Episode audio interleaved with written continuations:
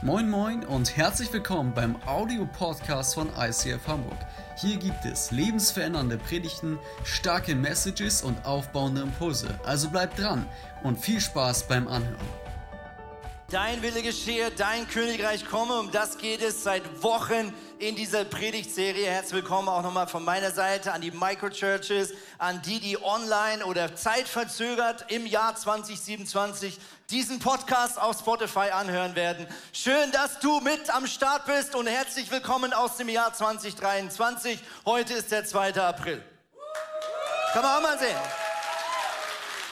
Mega, mega gut. Wir haben die letzten Wochen äh, darüber geredet, was bedeutet das Reich Gottes? Warum hat Jesus so unglaublich viel darüber gesprochen und wie können wir Reich Gottes leben? Wir haben die letzten Wochen gelernt, dass wir Bürger sind einer neuen Welt einer neuen Welt. Wir sind Bürgerinnen und Bürger einer neuen Welt. Und so wie du Menschen triffst, vielleicht aus anderen Kulturen, irgendwo am Hauptbahnhof in Hamburg und schnell merkst, wenn jemand aus einem anderen Land ist, dass er nicht nur einen Akzent hat, sondern dass er vielleicht auch eine andere Kultur in sich trägt, so hat Gott uns dazu berufen, eine Reich Gottes Kultur zu verinnerlichen und zu teilen. Deswegen steht in unserem Leitsatz von uns Kirche auch zum Schluss der Wunsch, dass wir sagen, Gott, wir, wir, wir, wir haben diese Leidenschaft, dass unser Umfeld positiv verändert wird. Und hier geht es nicht einfach um Optimierung von irgendwas, sondern hier geht es darum, dass Gott, der König des Universums, in uns Wohnung bezieht in uns anfängt, alles umzugestalten, neu zu programmieren, vielleicht gewisse Prioritäten ganz nach unten zu schrauben, andere Dinge, die uns unwichtig waren, plötzlich ganz oben auf die Prio-Liste zu schreiben und durch diese innere Umgestaltung in unserem ganzen Sein, in unserem Wesen, in unserem Charakter, durch diese Veränderung sollte früher oder später ein kultureller Unterschied zu spüren sein, wenn man dir begegnet. Und das ist der Challenge, mit dem ich heute wieder starten möchte. Wenn man bei dir ins Büro läuft, wenn man mit dir einen Zoom-Call oder Google Meet-Call oder Windows irgendwas Call hat, nimmt man dann einen Unterschied wahr? Wenn du über Dinge sprichst, die diese Kultur gerade beschäftigen, die Politiker, die Medien, der König, der gerade uns in Hamburg besucht hat, nimmt man dann einen Unterschied wahr? Spürt man etwas von der Liebe Gottes? Spürt man etwas von der Vergebungskraft Gottes? Spürt man etwas von dieser Hoffnung, die wir in uns tragen? Und diese Frage stelle ich nicht einfach euch, diese Frage stelle ich uns und mir. Weil ich merke, ganz ehrlich, wenn du mir manchmal vielleicht zu Hause begegnest, dann merkst du manchmal, oha, oha, heute ist der Herr Pantli ja gar nicht so gut gelaunt, wie ich ihn immer so vielleicht gefühlt von der Celebration kenne. Ich, die Leute, die mich ein bisschen ähm, näher kennen, wissen, ich kann eine sehr verspielte, humorvolle Seite haben, aber ich kann auch eine sehr schwere Seite haben. Ich kann mich schnell über Dinge aufregen. Ja, und darüber möchten wir heute so ein bisschen reden, nämlich die Kraft der Gedanken. Die Kraft der Gedanken.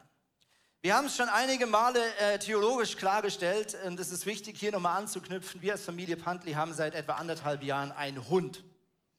Genau. Also Prediger reden ja meistens über Dinge, die ihnen gerade wichtig sind und das ist unser großer Stolz, ja, seit anderthalb Jahren. Äh, und du musst wissen, meine Frau hat sich viele Jahre gegen die Idee eines Hundes gesträubt. Ja, und ich habe auch viele Jahre nicht daran geglaubt, bis Gott selbst, danke Jesus dafür, so irgendwie die Idee doch mehr und mehr in unsere Gedanken hineingepflanzt haben. Tatsächlich haben sogar zwei Menschen prophetisch ausgesprochen und gefragt, ob es sein kann, dass es uns gut tun würde, einen Hund anzuschaffen. Und äh, der Herr tut heute noch Wunder. Irgendwann fing meine Frau an, davon zu reden, ob wir nicht einen Hund kaufen wollen. Und ich dachte, das ist ja Wahnsinn. So krass kann Gott ein Menschenleben verändern. Ja. Das ist doch mal Hoffnung, ja?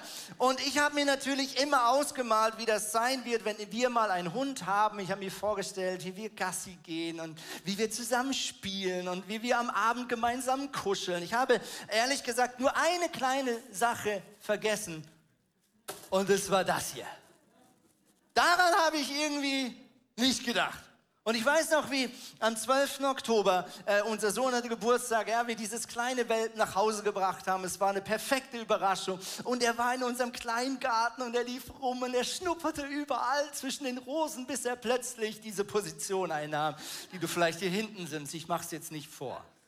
Und plötzlich sagten wir, ach du Scheiße, daran haben wir irgendwie nicht gedacht. Und äh, wie das dann auch dazu gehört, auch das hatte ich nicht so auf dem Zettel, meine Frau sagte mir dann, wir müssten zur Hundeschule. Und du musst wissen, ich bin so ein Autodidakt als Mensch. Deswegen alles, was so mit Schule und irgendjemand erklärt mir, wie was geht, das ist irgendwie nicht so mein Ding. Und ich bin da wirklich so, äh, erstmal habe ich meine Frau vorausgeschickt und gesagt, geh du, äh, das ist irgendwie so pädagogisch. Äh, meine Frau ist ja Pädagogin vom beruflichen Hintergrund her. Aber nach ein paar Wochen hat sie gesagt, nein, Schatz, jetzt gehst du. Montagabend, es war bereits dunkel, ein verregneter November, irgendwo zwischen 17 Uhr, 18 Uhr. Meine Tochter hat mich wenigstens dann begleitet, beziehungsweise ich habe habe meine Autorität, die der Staat mir gibt, missbraucht und habe sie gezwungen mitzukommen. Und so waren wir in dieser Hundeschule. Ja? Und ich ähm, liebe, nein, ich mag gar nicht so Settings, weil ähm, ich habe dann immer dieses Gefühl, alle anderen Hunde benehmen sich, nur meiner nicht. Ja, also gefühlt waren die da alle so schön neben ihrem Herrchen, ja, ganz brav, haben alles bereits in- und auswendig gekannt. Und unser Hund komplett gefühlt überzuckert, ja. Der zog an der Leine nach da und zog nach der Leine nach da und, oh, Hunde, Hunde, völlig aus dem Häuschen, ja. Und mit anderen Worten, ich war schon nach wenigen Minuten, bevor wir überhaupt angefangen haben, mit den Nerven komplett am Ende. Wir standen auf so einem ehemaligen Sportplatzgelände, es war abgezäunt und weil es wieder anfing zu regnen, sagte die Hundeinstruktorin, lass uns unter das Dach gehen und lass uns alle zurück von diesem Platz unter dieses Vereinsgebäude gehen. Also liefen wir ähm, vom Platz runter und da war so ein kleines Gatter, vielleicht so, so eine Tür, die war so breit. Ja, so ein, so ein Quietschegitter. Und äh, wir liefen da alle durch. Und als ich da durchkam und gerade durch war, stoppte mein Hund. Und ich guckte erst nicht nach hinten, weil ich wollte gucken, wo ich hinlaufe. Es war unglaublich matschig. Und ich hatte Angst auszurutschen, weil mein Hund schon ziemlich Kräfte entwickelt hat.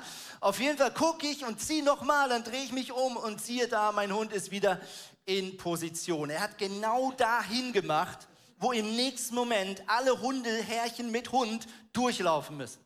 Ja, also schauten mir alle zu, wie mein Hund vor allen Hunden dahin macht, okay? Mein Schweiß läuft noch mehr die Stirn runter, Fremdschämen pur. Und ich sage irgendwie zu meiner Tochter, nimm du den Hund und ich mach die Scheiße weg. Ich nehme den Hundebeutel, ich greife dahin, ich mach den zu und ich sage, Herr, gib mir eine Minute, ich muss jetzt immer Mülleimer finden und mich kurz ein bisschen abkühlen, okay? Also ich habe einen Mülleimer gefunden, es war dunkel, ich schmier mir den Schmeiß von der Stirn, ja? Und äh, gehe zurück zu dieser wunderbaren äh, Kreis von Hundeleuten äh, und so weiter. Und kaum stehe ich da, schaut meine Tochter mich an und sie schaut mich an mit einem Blick. Da war von Liebe und Respekt gar nichts mehr zu sehen. Stattdessen pure Verzweiflung. Und sie so, Papa. Und ich so, was? Und dann mache ich so. Und schon beim Schmieren kommt mir der Geruch in die Nase. Und ich merke, oh shit. Also der Beutel war irgendwie undicht. Ich habe da durchgegriffen oder ich weiß auch nicht, was ich gemacht habe. Auf jeden Fall hatte ich Scheiße, ja, so richtig auf der Stirn. Okay? Und ich habe einfach nur zu meiner Tochter gesagt, ich bin gleich zurück. Da bin ich zum Auto gegangen ja, und habe da äh, versucht, das irgendwie abzuschmieren. Gott sei Dank hatten wir noch ein bisschen Wasser im Auto und ein bisschen äh, Haushaltspapier und ich habe dann irgendwie den Rest dieser Lektion irgendwie nur noch innerlich gelitten und ich hätte diesen Hund direkt irgendjemand für 1000 Euro verkauft. Ja? Also andersrum, ich hätte ihm 1000 Euro gegeben. Gut, hört er das nicht oder versteht er das nicht. Auf jeden Fall ähm, möchte ich heute damit reden, was passiert, wenn wir so beschissene Gedanken haben. Weil ich glaube, unsere Gedankenwelt, die stinkt manchmal, oder? Oder kann es sein, dass wie wir unsere Welt wahrnehmen, ja letztlich immer eine Frage ist, wie wir das, was wir erleben, in unserer Gedankenwelt interpretieren. Eigentlich muss ich immer schmunzeln, wenn jemand sagt, ja, ich, ich bin so, ich, ich bin ein ganz, ich bin ein Realist. Es gibt manche Leute, ja, ich bin kein Optimist, ich bin kein Pessimist, ich bin ein Realist. Eigentlich gibt es keinen echten Realist, weil jeder erlebt die gleiche Realität, die gleiche Arbeitsstelle, die gleiche Ehe, die gleiche Uni, die gleiche Small Group, die gleiche Kirche. Wir erleben zwar alle die gleiche Kirche und doch wissen wir, dass zum Schluss das, was wir wahrnehmen, immer die Summe ist an innerer Bewertung.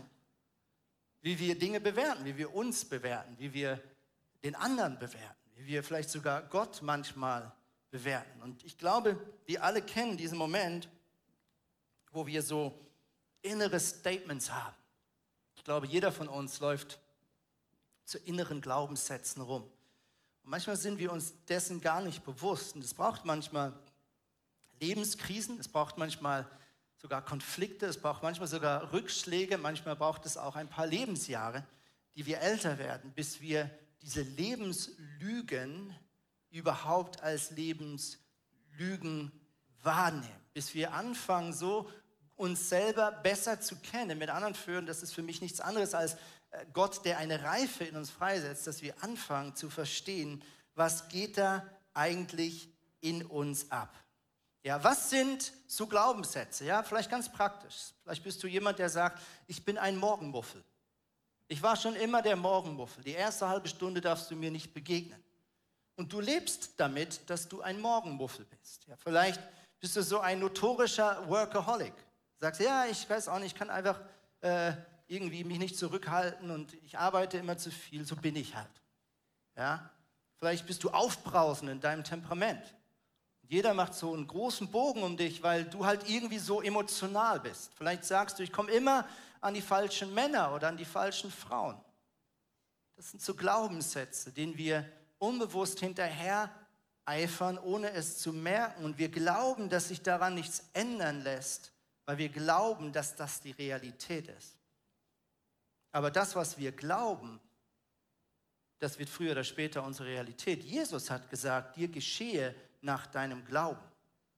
Das ist jetzt nicht einfach so ein psychologisches Optimierungsspiel, sondern Jesus redet hier von übernatürlichen Wundern, die er tun möchte, wenn wir das zulassen, wenn wir damit rechnen, wenn wir Gott das zutrauen. Was, ist, ähm, was sind Gedanken? Gedanken sind ja eigentlich, wenn wir mal ganz ehrlich sind, Selbstgespräche. Wir reden mit uns selber. Oder wir reden mit uns über jemand anderen. Vielleicht regst du dich auf über deine Chefin, über deinen Chef, über jemand in deinem Bekanntschaftskreis. Vielleicht hast du einen Konflikt in deiner Familie und die Person in deinen Gedanken, die kriegt so richtig eins aufs. Ja? Warum? Weil in deinem Gedanken du ein Gespräch führst mit dir selbst über eine andere Person oder über dich selber. Ja, meine Frau hat mich zum Beispiel irgendwann mal darauf aufmerksam gemacht, dass wenn mir etwas nicht gelingt, dass ich oft sage, oh, ich Vollidiot. Oh, ich Vollidiot, ey. Und jemand hat meine Frau mir gesagt, du sprichst immer über dir aus, dass du ein Vollidiot bist. Kein Wunder bist du, nein, Spaß. Ähm, äh, nur den ersten Teil gesagt, ja. Ähm, und sie hat mir das gespiegelt und ich habe gemerkt, stimmt, ich spreche das ja immer aus über mir. Und ich glaube, der Schöpfer steht neben mir und sagt, also ehrlich gesagt, ich habe mir ziemlich Mühe gegeben, als ich dich gemacht habe. Mach das Werk Gottes nicht schlecht. Und wenn wir mal die Bibelstellen anschauen, wo es um die Kraft von Worten geht und das mal auf unsere Gedankenworte anwenden, dann merken wir, wie viel Kraft das hat. Sprüche 18, 21, ein sehr bekannter Vers. Tod und Leben stehen in der Gewalt der Zunge. Und wer die Gewalt der Zunge liebt, wird ihre Frucht essen. Lukas 6, 45. Der gute Mensch bringt aus dem guten Schatz seines Herzens das Gute hervor und der böse Mensch bringt aus dem bösen Schatz seines Herzens das Böse hervor. Denn wovon sein Herz voll ist, davon redet sein Mund. Okay, hier steht eine interessante Sache. Jesus sagt hier, dass das Gute, was aus uns herauskommt, in uns seinen Ursprung hat. Also, wenn das Gute in uns Raum hat, Gottes Liebe, Gottes Annahme, Gottes Identität, das, was er über uns denkt, was er über unsere Mitmenschen denkt, wer er ist, wenn das gut ist, dann wird das auch in unseren Worten sichtbar. Wenn aber in uns Anklage, Selbstanklage, Fremdanklage ist oder Arroganz, Überheblichkeit, Selbstgerechtigkeit, dann wird das, hups, früher oder später aus uns rausrutschen. Ja? Ich finde es manchmal interessant, Menschen zu beobachten, wenn sie unter dem Einfluss von Alkohol stehen. Nicht, weil sie dann schief durch die Gegend laufen, sondern weil dann rauskommt, was in ihnen abgeht.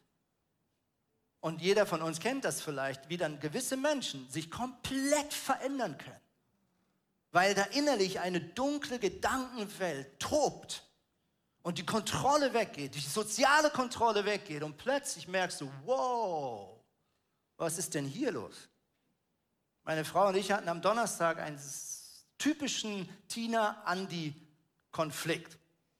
Ja, bin am Morgen aufgestanden, ähm, hatte viel auf dem Programm. Ich wusste, es gibt einiges zu erledigen. Ich saß um halb acht schön am Laptop, beziehungsweise habe so einen großen Bildschirm. Hier ist mein Laptop. Ich habe über Nacht ein Update geladen. Ich stecke meine externen Bildschirmkabel ein. Ich mache den an. Dann mache ich meinen Laptop-Deckel zu, damit der große Bildschirm anbleibt. Und komischerweise geht der große Bildschirm aus. Und ich denke, okay, komisch, ah, ich habe ein Update geladen, vielleicht liegt es daran, irgendwas ist verstellt worden, fange an, mich über Apple aufzuregen, über diese Entwicklerin und Entwickler aufzuregen. Und ich brauche eine Dreiviertelstunde. Und es passiert immer das Gleiche, sobald ich meinen Laptop-Deckel zumache, geht der große Bildschirm auch aus. Das sollte eigentlich nicht geschehen. Ich gucke nochmal, habe ich alles eingesteckt? Strom ist drin, Bildschirmkabel ist drin. Eigentlich klappt das so. Und ich fange an zu schrauben. Ich reg mich auf. Über Steve Jobs, der schon gar nicht mehr lebt. Ich nerv mich trotzdem an ihn. Hätte er besser machen können. Wie auch immer. Dreiviertel Stunde, meine To-Do-Liste fängt an zu qualmen, ja? Bis ich irgendwann merke, dass da hinter dem Bildschirm ein Netzkabel, ein Netzstecker, ein Ladekabelstecker nicht eingesteckt ist, der dort im Hause Pantlis immer eingesteckt bleiben soll. Ja? Du musst wissen, es gibt in meiner Familie Menschen, die haben ganz unterschiedliche Orte im Haushalt gefunden, wo man Ladekabel ein- und ausstecken kann. Ich habe Menschen in meinem Haushalt, die lieben es, auch das zu teilen mit anderen. Nach dem Motto, ich finde mein Kabel nicht, ach, da liegt das von meinem Sohn oder ach, da liegt das von meiner Mutter, dann nehme ich das. USB-C, danke Europa für diese Standardisierung, ist für mich total scheiße. Ja, weil jeder klaut ständig mein Ladekabel. Deswegen habe ich meiner Familie gesagt, dass meine zwei Ladestecker immer da bleiben, wo sie zu sein haben. Einer an meinem Bett für mein Handy und einer hinter meinem großen Bildschirm. Und da war nicht eingesteckt. Hier fühlt mich einer. So, und dann kommt meine Frau ins Büro und will mit mir ein Meeting machen, morgens um halb neun. Du ahnst, wie dieses Meeting gestartet ist. Ja, und eigentlich ging es um sowas Dämliches wie ein Netzkabel. Aber warum war ich plötzlich sauer? Und warum hat meine Frau das gespürt, obwohl ich mir Mühe gegeben habe, nicht laut zu werden mit der Stimme, keine bösen Wörter zu benutzen, aber sie hat gespürt, da brodelt es in mir, weil in mir tausend Glaubenssätze getriggert wurden. Hier ging es nicht mehr um das Ladekabel. Hier geht es darum, dass man mich in diesem Hause nicht so respektiert, wie ich das gerne hätte. Ja, ich und so weiter. Ich habe doch schon so oft und immer und plötzlich. Weißt du, wenn im Ehestreit, warum da immer, immer kommt? Immer du, ich nie? Weil das in unseren Gedanken sich so anfühlt. Ja, weil wir zu dem einen Vorfall 30 weitere Vorfälle dazu addieren, wo wir diesen gleichen Vorwurf in unseren Gedanken vielleicht nochmal formulieren. Wir haben das Gott sei Dank wieder klären können. Aber dieser Vers hier sagt, hey, das, was in deinen Gedanken abgeht, früher oder später, du kannst dir noch so Mühe gehen, es kommt und platzt aus dir raus. So, jetzt aber Hoffnung, liebe Freunde. Jakobus 3, 2 bis 5. Und machen wir nicht alle immer wieder Fehler, schreibt hier Jakobus. Wem es freilich gelingt, nie ein verkehrtes Wort zu sagen, in Klammern zu denken, den kann man als vollkommen bezeichnen. Wow. Denn wer seine Zunge im Zaun hält, der kann auch seinen ganzen Körper beherrschen. So legen wir zum Beispiel den Pferden das Zaumzeug ins Maul. Damit beherrschen wir sie und können das ganze Tier lenken. Oder selbst bei Schiffen, die nur von starken Winden vorangetrieben werden können, bestimmt der Steuermann die Richtung mit einem kleinen Ruder. Hm. Genauso ist es mit unserer Zunge oder in diesem Falle mit unserer Zunge in unseren Gedanken. So klein sie auch ist, so groß ist ihre Wirkung. Ein kleiner Funke setzt einen ganzen Wald in Brand. Hey, drei krasse Metaphern. Erst das Bild mit dem Pferd, was man zäumen kann. Dann das Bild mit dem Schiff, was so groß ist und doch durch so ein kleines Ruder von einem auf den anderen Kurs gebracht werden kann. Und zum Schluss das Bild vom Funke, der einen ganzen Waldbrand auslösen kann. So kraftvoll sind unsere Worte und unsere Worte wiederum kommen woher? Von unseren Gedanken. Deswegen ist es so wichtig, wenn wir über Reich Gottes reden, wenn wir sagen, Herr, dein Reich komme wie im Himmel so auf Erden, dann ist der Weg hier oben, hier drin. Hier drin muss sich etwas ändern. Wir haben hier eine wunderbare Dusche. Meine Kackbeutel hier, nee, meine Kackhaufen, die fallen schon fast ab. Und diese Dusche symbolisiert für mich äh, nicht nur eine, naja, hoffentlich tägliche Routine, also früher oder später kann ich sie auf jeden Fall empfehlen, zu duschen, ja, sondern diese Dusche ist für mich tatsächlich in meinem Morgenroutine ein wichtiger, auch geistlicher Prozess, weil während dem Duschen äh, nein, wir haben keinen Werbevertrag mit den Stadtwerken deines Ortes abgeschlossen. Während dem Duschen nutze ich die Zeit, um auch mit Jesus ein paar Dinge zu klären. Ja? Weil die Dusche ist für mich nicht einfach nur ein, ein Moment, der hygienisch Sinn macht, sondern ich glaube, es gibt eine geistliche Dusche, die viel, viel wichtiger ist und die wir mindestens einmal am Tag, besser mehrmals am Tag brauchen. Und wenn ich unter dieser Dusche stehe, dann habe ich in den letzten Monaten gemerkt, dass etwas sich in meinem Leben verankert hat, was eigentlich im Kern menschliche Perspektive ist. Und zwar habe ich mir über viele Jahre Folgendes vorgestellt. Wenn ich Gott begegnen wollte, durch stille Zeit, durch eine Gebetszeit, durch Worship, dann hatte ich immer diese Vorstellung, okay, ich habe wieder Fehler gemacht, ich habe vielleicht gewisse Dinge gesagt, die ich nicht hätte sagen sollen, gewisse gedacht, die ich nicht hätte denken sollen. Ich habe vielleicht gewisse Dinge unterlassen, die ich hätte tun sollen. Und ich hatte diesen Gedanken in mir, ah, ich muss mich jetzt Gott nähern durch Buße. Und ich will damit theologisch nicht sagen, dass es falsch ist. Tatsächlich hat Buße eine krasse Kraft, was auch die Gegenwart Gottes anbelangt. Aber folgender Fehlgedanke ist bei mir darin enthalten gewesen. Ich habe letztlich von meiner Menschenlogik auf Gott projiziert. Ich habe immer gemerkt, dass ich eigentlich von meiner Logik projiziere. Nämlich, wenn ich Gott wäre und mit dem Andi zusammenleben müsste und er da angekrochen kommt am Morgen, dann wäre ich erstmal ganz schön stinkig.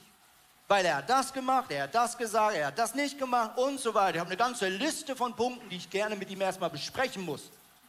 Ja? Zu früh. Und ich habe die Gewohnheit gehabt, zu denken, dass ich erst Buße tun muss. Ja, ich stelle mich also erst unter die Bußdusche. Und wenn ich das getan habe, dann liebt mich Gott wieder. Warum? Weil wahrscheinlich die meisten von uns auch unsere Eltern so erlebt haben. Du hast missgebaut, deine Eltern sind sauer. Du gehst hin, du bittest um Vergebung und sagst, tut mir leid, der Konflikt ist gelöst und dann nimmt man sich in den Arm und hat sich wieder lieb, oder? Ist doch menschlich. Aber wenn wir die Bibel wirklich ernst nehmen und diesen neuen Bund verstehen, dann verhält Gott sich grundsätzlich von seiner Seite in diese Beziehung immer gleich. Dann ist er dieser gute Vater in der Geschichte vom verlorenen Sohn, der seinem verlorenen Sohn liebevoll entgegenrennt, obwohl sein verlorener Sohn ihn bis auf die Unterhose gedemütigt und enttäuscht hat. Warum? Weil Gott seinen Bund hält und nicht davon abhängig macht, ob ich mich ihm gegenüber immer richtig oder falsch verhalte. Seine Liebe, seine Annahme gilt. All seine Anklage, sein Zorn ist besiegt worden am Kreuz von Golgatha vor über 2000 Jahren. Das heißt, ich habe in meiner Gebetswelt eine Sache verändert. Bevor ich Buße tue, lasse ich mich von Gott lieben. Die erste Dusche, die ich am Morgen abrufe, ist Gott, danke, dass du mich liebst. Danke, dass du heilig bist. Danke, dass du voller Güte bist, voller Sanftmut. Ich mache mir bewusst, wie unglaublich genial mein Gott ist. Und in dieser Dusche der Liebe Gottes, im Angesicht dieser Heiligkeit, ist das das Natürlichste der Welt, dass ich sage, hey Gott, die und die Dinge, die tun mir leid. Die gehören nicht in unsere Liebesbeziehung. Und es ist nicht ein Ich bitte Gott um Vergebung. Und bitte, bitte. Und dann sagt Gott, na okay, dann halt. Nein, ich nehme Vergebung in Anspruch. Das ist ein großer Unterschied. Vergebung ist etwas, wo du Gott nicht drum bitten musst, sondern es ist etwas, was du in Anspruch nehmen darfst. Das ist ein Geschenk, das Jesus teuer erkauft hat mit seinem eigenen Blut. Und er freut sich. Und deswegen lade ich dich ein, diese Vergebungskraft deiner Gedankenwelt täglich, wenn nicht sogar stündlich, in Anspruch zu nehmen. Und zu sagen, Jesus, reinige meine Gedanken, reinige meine Glaubenssätze. Ich glaube, dass jeder von uns in diesem Saal oder zu Hause oder in der Microchurch zum Schluss mehrere so tiefe Lebenslügen in uns trägt. Das ist eine Lebenslüge, das ist eine teuflische Übertreibung oder einseitige Darstellung. Viele Lebenslügen sind einseitige, übertriebene oder falsche Glaubenssätze. Ich möchte mit euch einen Vers vorlesen. Hoppla, jetzt muss ich gucken, wo. Jetzt bin ich hier ganz komisch gesprungen. Ah, ah. Wow, habe ich jetzt einen Vers gelöscht? Ah, so, ich bin wieder da. Wunderbar. Johannes 8, Vers 31. Stelle mir immer vor, wie wenn jemand Johannes heißt, der erschreckt er sich immer, oder?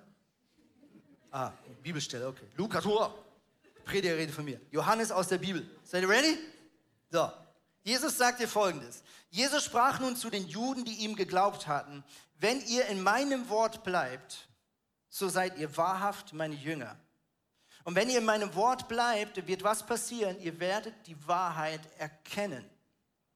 Und was macht diese Wahrheit? Sie macht euch frei. Also wenn wir in Gottes Wort bleiben, das kannst du ganz praktisch tun, indem du jeden Tag mindestens einmal die Bibel aufschlägst und dir ein Update geben lässt von dem, was in Gottes Augen wahr ist. Und je mehr wir das tun, desto mehr erkennen wir, was wahr ist. Und umso mehr wir Wahrheit kennen, umso mehr erkennen wir, wenn etwas nicht wahr ist. Ganz einfach. Und wenn wir erkennen, dass etwas nicht wahr ist und gar nicht stimmt, dann verliert es seine Kraft. Ganz praktisches Beispiel. Du bist vielleicht in deiner Erziehung früh gedrillt worden, dass Leistung dich liebenswerter macht. Vielleicht hast du einen Papa gehabt, eine Mama gehabt, die immer geklatscht hat, wenn du gute Noten nach Hause gebracht hast und sauer war, wenn die Note schlecht war. Und vielleicht hat sich in deinem tiefen Wertesystem ein Glauben verankert, wenn ich leiste, bin ich wertvoller.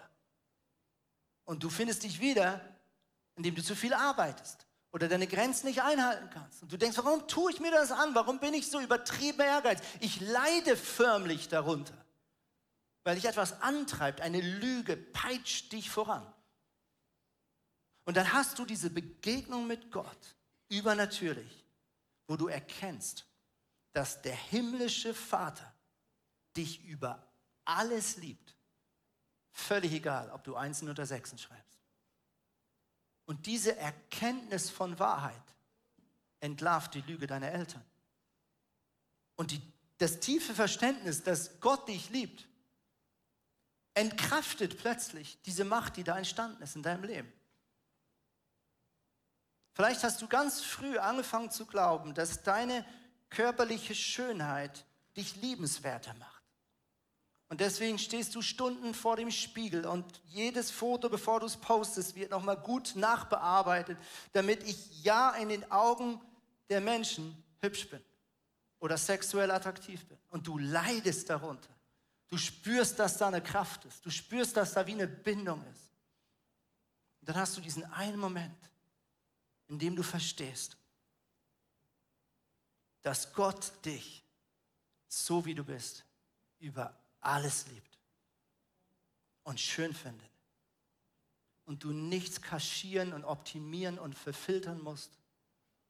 Und plötzlich ist die Meinung oder deine vermeintliche Meinung, das, was du denkst, was andere denken, plötzlich entkräftet.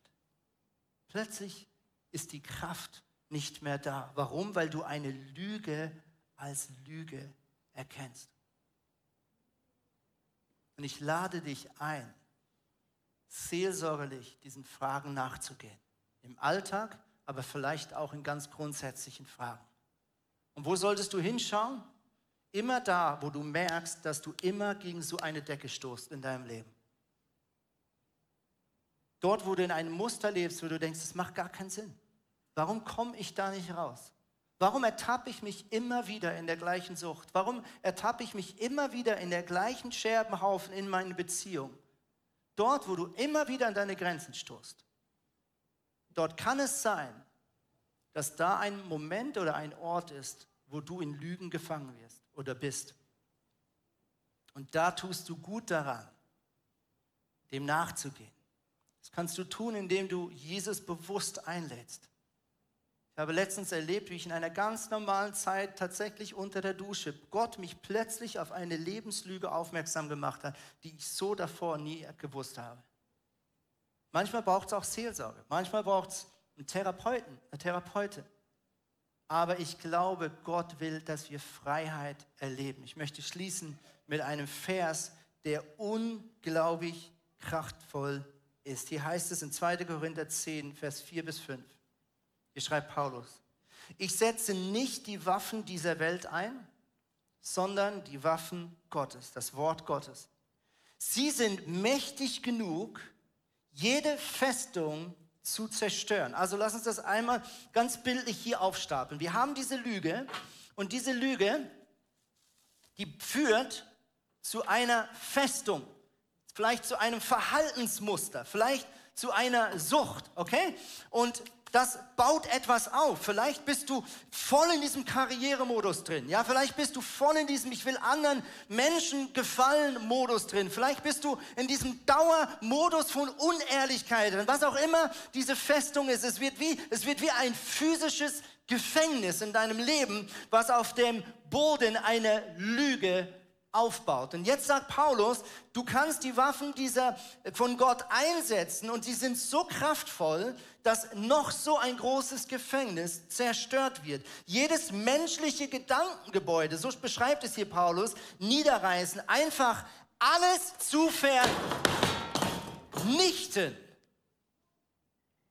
was sich stolz, Achtung, gegen Gott und seine Wahrheit erhebt.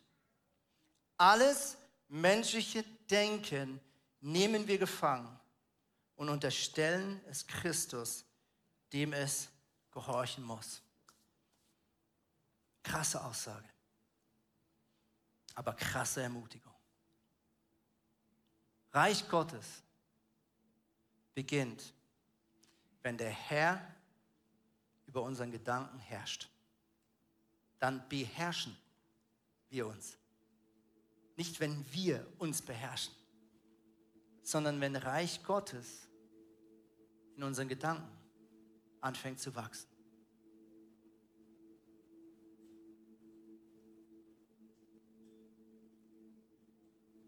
Dieser Abend von der Hundeschule, von dem ich am Anfang erzählt habe, da haben wir eine sehr witzige Funktion gelernt oder Lektion gelernt. Und zwar das sogenannte Pfui. Alle Hundebesitzer grinsen jetzt, wissen, was ich meine. Die Lehrerin hat einen faulen Fisch dahingelegt und jeder Hund muss lernen, dass wenn das Herrchen so macht, pfui, dass das wirklich pfui ist. Und deswegen lässt man bewusst den Hund da einmal diesen faulen Fisch reinbeißen, damit er schnallt, mein Herrchen meint's gut mit mir. Das nächste Mal, wenn der Pfui sagt, soll dich da nicht reinbeißen. Letztes Mal war es richtig eklig. Und da haben wir das geübt. Und es ist so faszinierend, wie schnell Hunde etwas lernen. Ich wäre froh, wenn ich auch so schnell lernen könnte. Aber wie wäre es, wenn wir dem Heiligen Geist heute erleben, unser Herr zu sein? Ihm erlauben, zu sagen, pfui, folge dieser Gedankenspur nicht. Mit Taneo haben wir darüber gesprochen, Buße heißt Umkehr, Sinnesänderung, neu denken. Buße ist nicht einfach nur, ich tue etwas nicht mehr, sondern ich ändere meine Gesinnung. Und die führt zu einem anderen Verhalten. Wie wäre es, wenn wir dem Heiligen Geist sagen, fang an, mein Herr zu sein in meinen Gedanken, in meiner Bewertung der Dinge, in der Bewertung von mir selber und in der Bewertung meiner Mitmenschen. Was würde passieren mit unseren Beziehungen auf der Arbeit, wenn wir unsere Arbeitskolleginnen und Arbeitskollegen aus Gottes Perspektive sehen? Ich habe in der letzten Zeit angefangen, in Konflikten, in denen ich drin stehe, bewusst Jesus zu fragen, wie siehst du das eigentlich? Und was ich dann immer hören will, ist, dass er sagt, du hast recht, der andere nicht. Das wäre praktisch. Aber meistens sagt er etwas mega Liebevolles über die Person, über die ich mich gerade aufrege. Zeigt mir seine Perspektive, die er als liebender Vater über der Person hat. Manchmal sagt er, ich bin geduldig. Manchmal zeigt er mir vielleicht die Situation, in der diese Person drin ist. Und das ist so freisetzend. So freisetzend, wenn Gottes Perspektive, Gottes Wahrheit in deine Gedanken kommt. Deine Welt wird schöner, ohne dass sich an den äußeren Faktoren irgendetwas ändert. Nein, es wird schöner, weil Gottes Perspektive dein Leben von innen erleuchtet. Amen. Komm, wir stehen auf zusammen.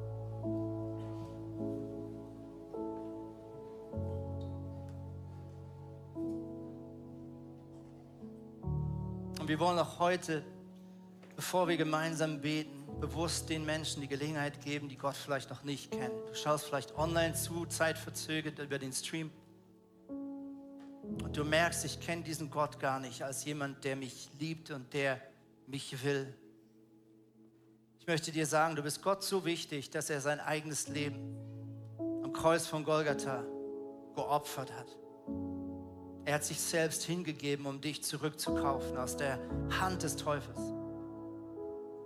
Wenn du mehr wissen willst, komm nächsten Sonntag oder schau online zu. Wir feiern gemeinsam Ostern. Dort feiern wir das seit über 2000 Jahren als Christen überall auf dieser Welt.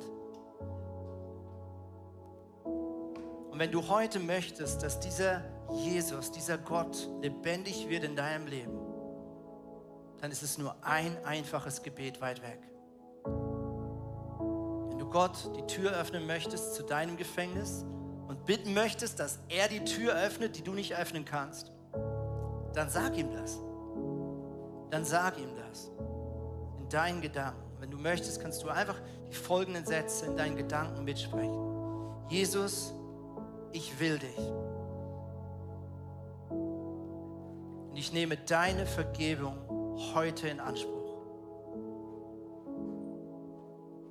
Sei du der Herr über mein Leben. Von jetzt bis in alle Ewigkeit. Und Jesus, jetzt kommen wir als deine Kinder zu dir, alle gemeinsam. Und Jesus, ich möchte einfach deinen Namen, Jesus, aussprechen. Yeshua. Dieser Name hat so eine Kraft. Woo!